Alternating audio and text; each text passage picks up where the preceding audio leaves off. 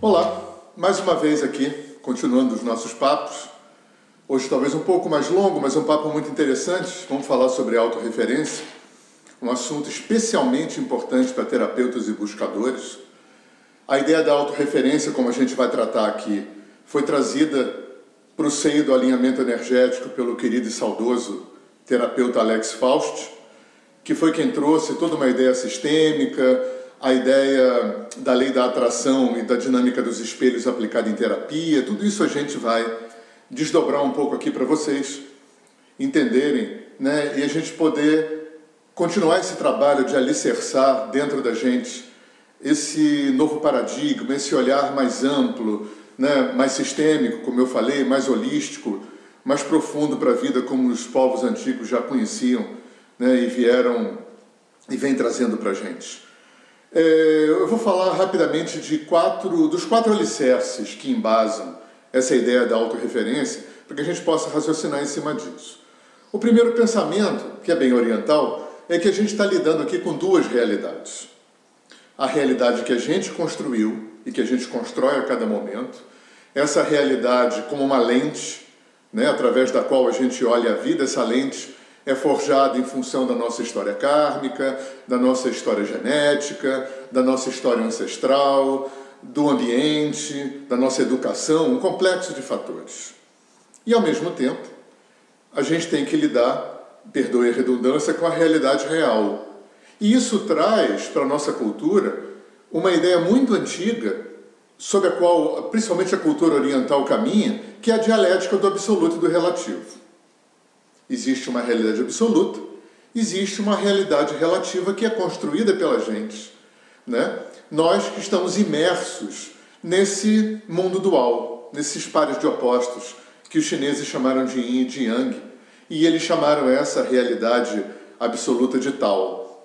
Os hindus chamam o absoluto de Brahman, de Atma, de Purusha, e chamam o aspecto relativo da vida de Maya, de Prakriti. Então esse é um aspecto, né? Duas realidades. Talvez o iluminado seja o que desconstruiu esse canudo da realidade relativa. Né? Um, um exemplo disso, se você pegar meus três filhos separadamente e perguntar quem é o pai deles, talvez você ache que eles têm três pais diferentes. Então, a gente está aí construindo com a nossa visão de mundo, a nossa realidade, o mundo que a gente experimenta. O outro aspecto, que também vem do mundo antigo, que a criação é um único organismo. É um único organismo que não é tridimensional, não é analógico, não é cartesiano, é holográfico, né? cada parte compõe o todo.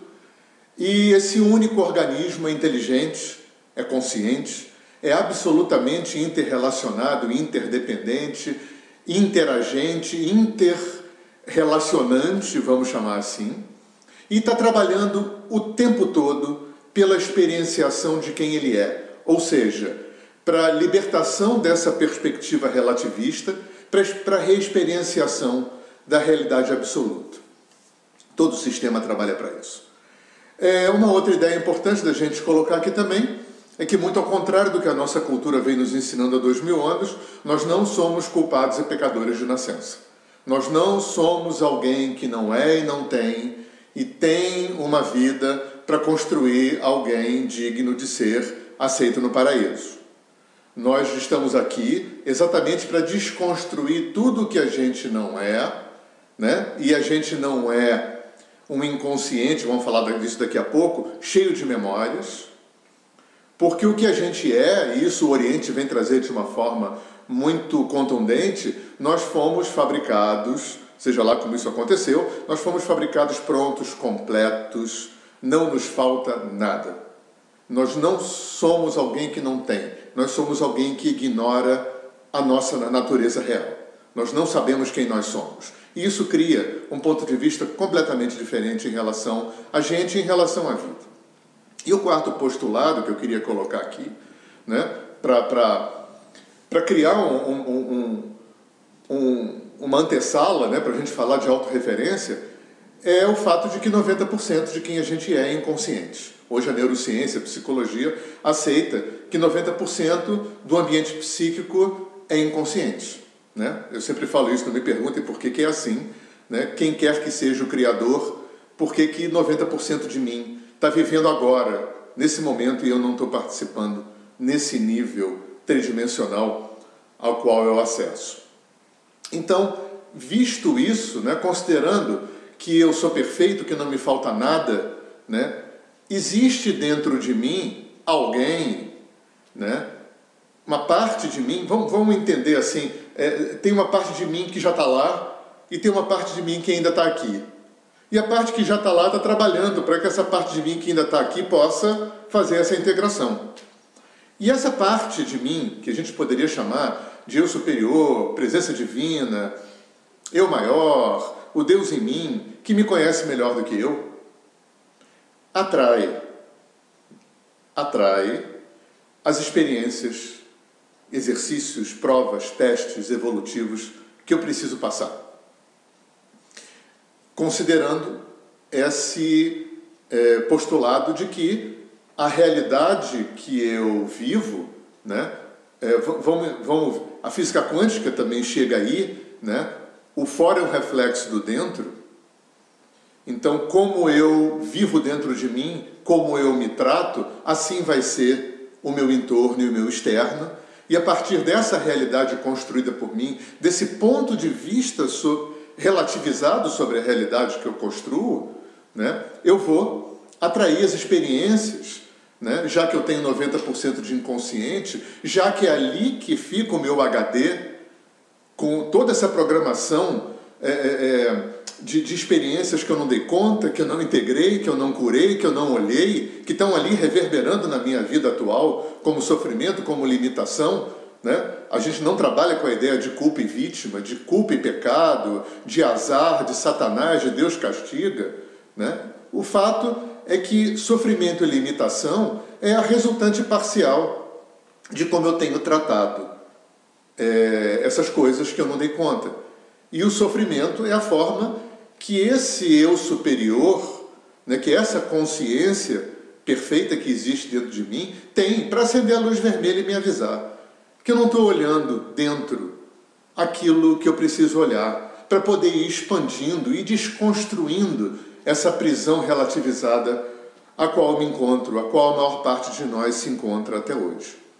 Então, a autorreferência aplicada, eu vou dar um exemplo para vocês aqui, que vai ficar muito fácil entender como isso acontece. É, eu recebo em consultório uma pessoa, uma mulher, que vem e que traz uma demanda que ela, há uma semana, 15 dias, enfim, tinha descoberto que o marido dela traía ela com a melhor amiga. A gente acolhe porque isso é muito ruim, isso é horrível, é uma tragédia na vida de uma pessoa, óbvio, mas, num determinado ponto da nossa conversa, eu, per eu pergunto a pergunta fatal: né? aonde você ainda está se traindo, que você precisou atrair fora de você uma traição para poder entrar em contato com essa traição que você faz com você. É claro, ela abriu dois olhos desse tamanho, ficou morrendo de raiva, se irritou muito. Isso não faz o menor sentido para a nossa cultura, para a forma como a gente aprendeu a, a, a lidar, a desenvolver esse assunto. E, e muito irritada vira e fala: Mas como eu estou me traindo? Eu fui uma mãe exemplar, eu fui uma esposa exemplar, eu até me formei na faculdade de uma carreira que eu gostava muito e abri mão dessa carreira para cuidar da minha família. Eu abri mão de um, de um, um amor de, de juventude, uma pessoa que eu era muito apaixonada, mas que era uma pessoa que eu via que não tinha futuro e abri mão disso para casar com uma pessoa que me deu segurança. Eu tenho um excelente marido. E aí, nesse ponto, eu falo para o filme. Para o filme e olha para isso. Porque a gente vive uma cultura, gente, que a, gente acredita piamente ainda que dar é mais nobre do que receber. E que fazer pelo outro é mais nobre do que fazer por si. Em momento nenhum a gente pode falar que essa pessoa fez errado. Né? Porque a gente não trabalha com essa ideia de certo e errado. Ela provavelmente foi uma excelente mãe, provavelmente era uma excelente esposa. Mas o sistema, esse organismo autorregulado e autorregulador que é o universo, é, não suporta de desbalanceamento entre dar e receber. A gente vê muito isso em constelações familiares. Sempre que eu dou mais do que recebo e recebo mais do que dou, o sistema é, descompensa e vai cobrar. Vai cobrar o rebalanceamento disso. Por mais boa intenção que se tenha. Claro que ela fez tudo isso por amor, mas ela passou por cima dela. Ela fez uma traição com a sua profissão, com o seu talento, com as suas vocações, com grande amor. Ela atropelou tudo isso em função de questões que são mais culturais, de segurança, né? de, de outras questões que não, que, que, que, que não privilegiaram, onde ela não se privilegiou. Né? A gente vive uma cultura que eu primeiro é visto como egoísmo. Egoísmo não é eu primeiro, egoísmo é só eu, é diferente. Eu primeiro está em consonância com a maior próximo como a si mesmo. Como é que eu vou dar o que eu não tenho? E se eu não tenho, o que eu vou fazer é tentar buscar fora aquilo que eu não encontro dentro. Né? E a gente fala de brincadeira nos cursos que a gente traz dentro da gente um vampiro, uma prostituta, um ladrão, um mendigo, né? que são essas personas internas que vão tentar, no nível inconsciente, né? e, e com muito boa intenção, obter fora aquilo que a gente não aprendeu que tem dentro. E não vai funcionar. Por mais boa intenção, por mais amor que a gente coloque em tudo isso, não vai funcionar e o universo vai cobrar. Né? Não como castigo, não como culpa nem pecado, mas como um movimento de autorregulação. E aí essa pessoa teve que atrair né? o eu superior dessa pessoa, a inteligência maior, perceber desse atropelo, essa descompensação atrai uma traição externa. Né? Ela também é coadjuvante, isso é muito importante, nessa ideia de que não tem culpa e vítima. Essa pessoa é sócia, e, e a terapia com ela veio nesse desdobramento para acordar dentro dela essa ideia de descaracterizar culpa e vítima. Ela foi uma sócia desse marido que atraiu, da pessoa com quem ela atraiu, eh, que, que, que atraiu com, com o marido, que era sua melhor amiga, foi uma espécie de homenagem à trois evolutivo. Para quê? Claro que ela, ela co-atraiu, é claro que tinham questões também desse marido e questões dessa amiga, que não vem ao caso aqui. Mas no caso dela, por que, que ela atraiu? Essa é a grande pergunta. Talvez tenha sido para ela poder regular dentro dela esse atropelo, né? esse trator que ela passou por cima dela com muito boa intenção, mas que foi uma traição no sentido sistêmico. É... Então é muito importante que a gente tenha, né? eu aprendi com Alex Faust uns deveres de casa em terapia, quando eu fazia terapia com ele, muito importantes, né? para que a gente possa reeducar a nossa consciência, reeducar o nosso olhar filosófico em relação à vida. E ele me deu alguns deveres de casa assim, cada vez que a vida te trouxer um desconforto, um, um empecilho, um sofrimento através de alguém, de alguma circunstância, de alguma coisa, em vez de procurar um culpado ou se culpar, pergunta: por que é que eu atraí? Isso já te coloca 50% da corresponsabilidade na sua mão. Você se insere no processo. E a segunda pergunta: que é metade dessa, é que é, virtudes, qualidades, que aprendizados, isso que eu atraí tem para me ensinar.